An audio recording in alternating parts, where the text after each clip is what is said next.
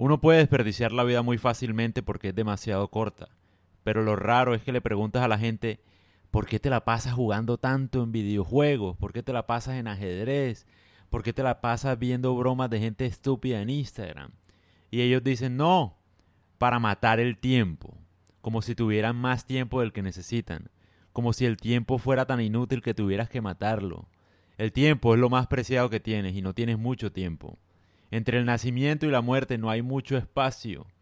Y la gente se la pasa matando el tiempo, sin saber que de hecho es al revés. El tiempo es lo que te está matando. Segundo a segundo te queda menos. Haz que valga la pena cada instante.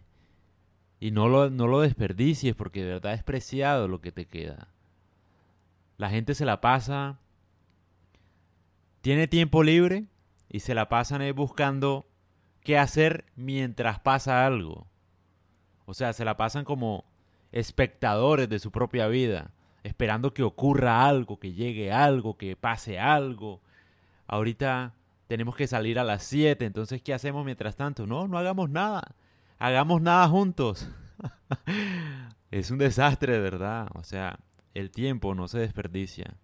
Nunca. Por eso es que yo siempre aconsejo, deja de ver políticos, deja de ver gente estúpida. Trata de encontrar algo que valga la pena escuchar, que valga la pena ver. Y disfrútalo, aprovechalo, siéntelo.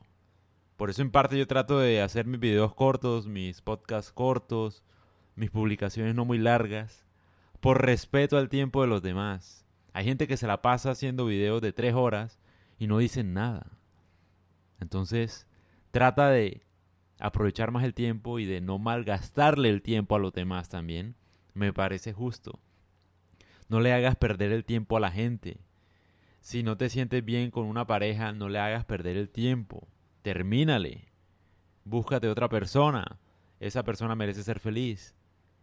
No hagas perder el tiempo, no trabajes en algo que no te gusta. De verdad, no lo hagas. Obviamente si no tienes muchas oportunidades, pues hazlo para sobrevivir, pero trabaja en lo que te gusta después de salir de ese trabajo. No pierdas el tiempo. No llegues a tu casa después de trabajar y mirando Netflix y viendo videojuegos por el estrés de estar en un trabajo que no vale la pena.